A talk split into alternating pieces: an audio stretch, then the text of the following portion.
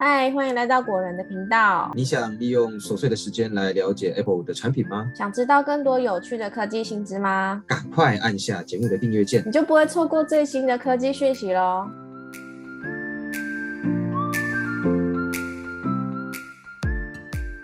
嗨，大家好，欢迎来到果仁聊科技，我是 Silver。嗨，大家好，我是 Robert。今天我跟 Robert 要来聊，跟大家聊一下那个 iPad 做笔记的好用的软体，就是 Good Notes。然后我刚刚跟 Robert 就是稍微闲聊了一下，然后他就说，其实他现在正在用的做笔记的 App 呢，就是这一款。那就有请 Robert 来跟大家分享一下他的使用心得。就是说，它其实对我来说，它蛮方便的，方便在于是。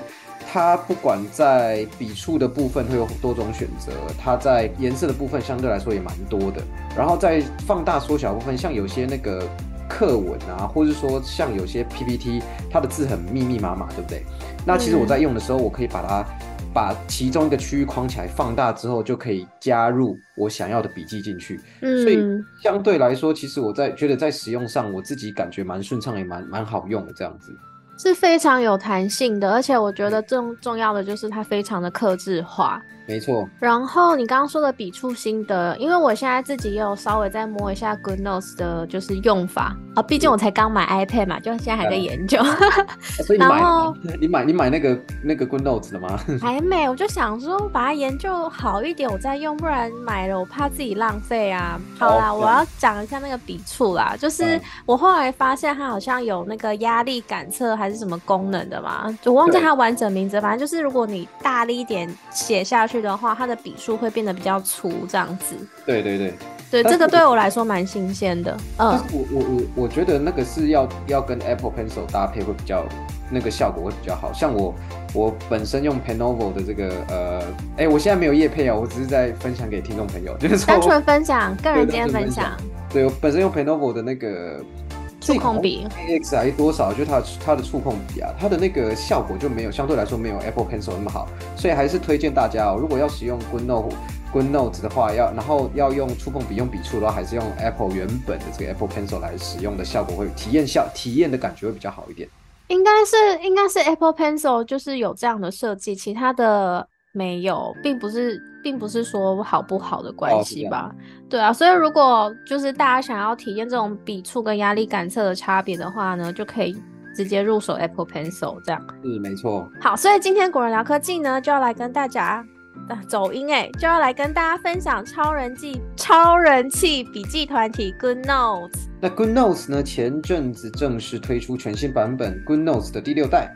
强调呢，采用全新页面设计，而且呢，加入了目前最夯的 AI 功能。那我们这一集就会介绍 Good Notes 第六代这些新功能以及费用给大家。那有兴趣的朋友，欢迎继续收听哦。那也在这边跟大家补充说明哦。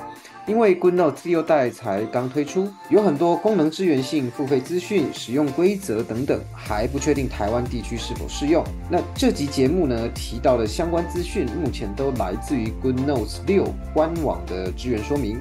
如果有调整呢，我们会另外更新在资讯栏的文章里面，可以点选阅读。好的，好的，那我们就开始介绍 GN 六的新功能吧。我我这边简称 GN 六，不然 Good Notes 实在是有点难 难念。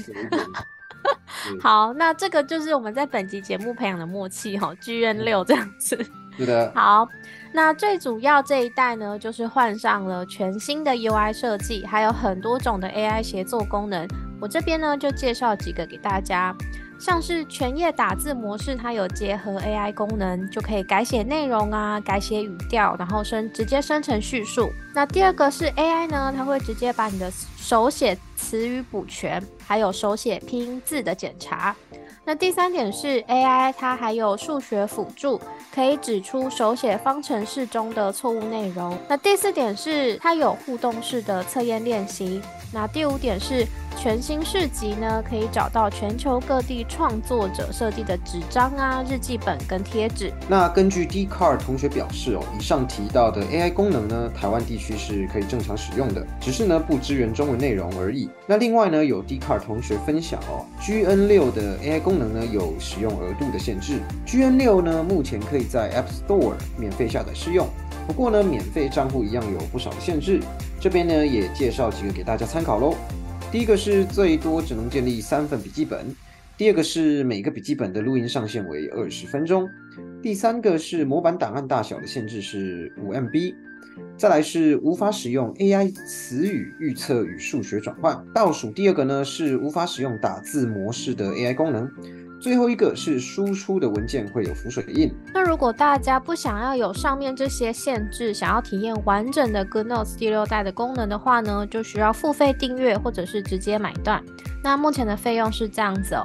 年订阅制的话是每年三百二十元，那如果是直接买断，终身有使用资格的话呢，就会是九百六十元，千元有找。因此，如果你自己预期会使用两年以上的话呢，买断当然是比较划算的选择。那如果你使用时间不长的话呢，就可以再多考虑一下，或者是可以考虑我们。的好朋友 Notability，隔壁棚的 Not Notability，因为它有提供一个月、跟三个月，还有一年这三种方案可以选。好了，那我这边也再补充一下哦。GN 六呢，官方资源有说到，新用户在九月九号之前呢，还是可以选择购买 GN 五，但目前在 App 中呢，还找不到相关的购买选项。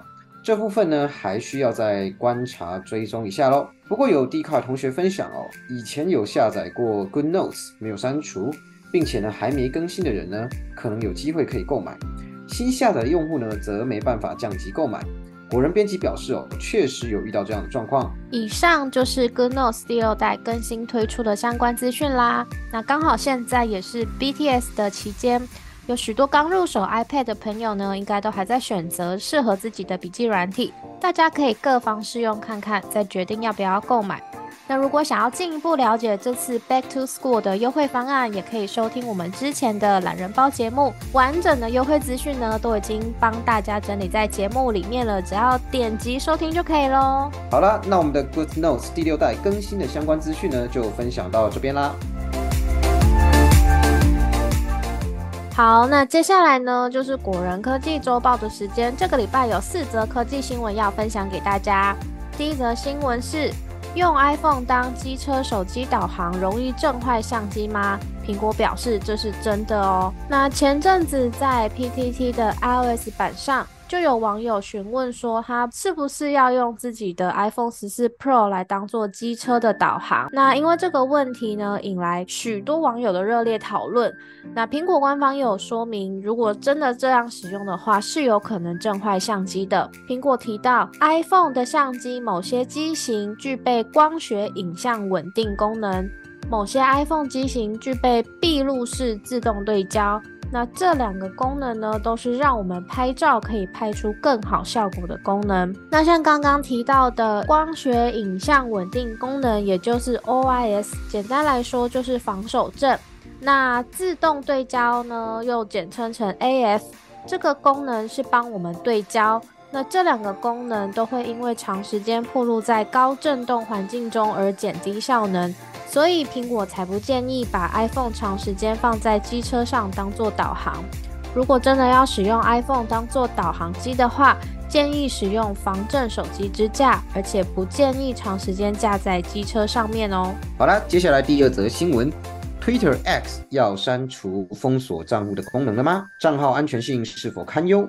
我们在 Twitter X 上看到不当推文或是防止垃圾邮件账户骚扰的时候啊。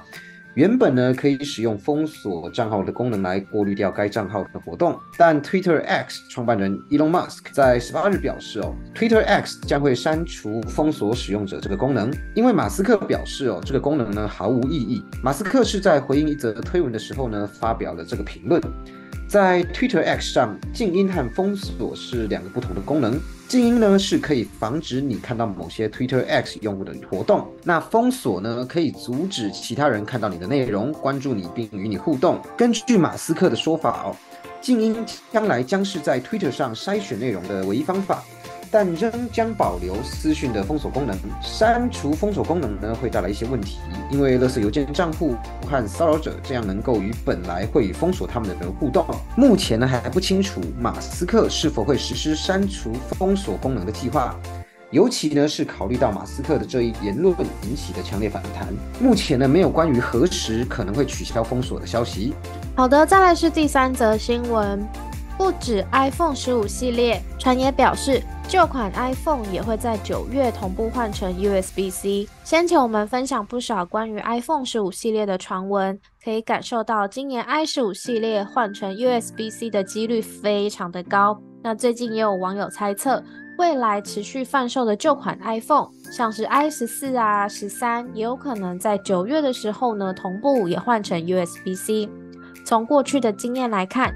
通常苹果推出新一代手机后，官方就会调整贩售机型。那主要呢有以下两种调整方式：第一种是下架前一代的 Pro 系列的机型；第二种是。保留前两代的普通款机型，然后持续贩售。先前呢，有位城市开发者在 tvOS 十七 beta 里发现好几款尚未发布的 iPhone 机型识别码，推测呢可能代表即将发布的 iPhone 十五系列。不过当时还有另外两组机型识别码，分别是 i 十四然后逗点一跟 i 十四逗点九，但这两组无法对应到 iPhone 十五系列的机型。加上前缀部分跟目前贩售中的 i 十三啊、十四完全相同，所以这名城市开发者推测，这两组机型识别码可能代表即将换上 USB-C 的 iPhone 十三跟十三 mini。那如果这个传言是真的，今年秋季发表会不只能看到 iPhone 十五系列换上 USB-C，还可以期待 USB-C 版的 i 十三跟 i 十四。好了，再来是第四则新闻，iOS 十七。这三大功能呢，在发表会上有介绍，但不会在在九月一起推出。在九月推出 i 十五，苹果可能会在隔一周推出 iOS 十七的正式版。今年呢，iOS 十七呢更更新的幅度呢，不像 iOS 十六那么大，但也有不少新功能的加入。接下来呢，我们要介绍三个曾经出现在 WWDC 的功能。但这些功能其实不会在九月发表会后之后推出。首先，第一个是进阶 AirDrop 的功能。那这个功能呢，包含的类似交换名片的 Name Drop。那两只 iPhone 互相靠近就可以启动 AirDrop，以及 AirDrop 到一半，如果超过连线的距离呢，就会改用网络传输等等。第二个呢是写日记 App，这款 App 呢叫做日志。让大家呢不用亲自一个字一个字的写完日记，因为这款 App 呢，它会搜集你今天去过的地点啊、拍过的照片，以及记录你的心情等等资料，主动呢帮你产出一篇关于今天日记的文章。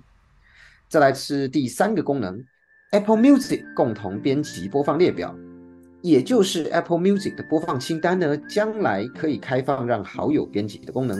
目前来说啊，Apple Music 的播放列表都是属于一个人的。只有自己可以编辑，但是呢，在 iOS 十七中啊，你可以邀请朋友加入播放列表，每个人呢都可以针对播放列表中的歌曲新增啊、删除或是重新排序等等。这个功能可以怎么使用呢？像是像大家聚会的时候啊，可以开一个这样的播放列表，每个人想听什么就自己新增，不用特地的麻烦其中一个人。好啦，那以上呢就是 iOS 十七三大功能介绍。好的，那本集节目就先到这边。如果觉得我们这集内容整理的还不错的朋友，欢迎帮我们按订阅、爱心，然后把节目分享给更多其他的朋友哦。我们下集节目见，拜拜，拜拜。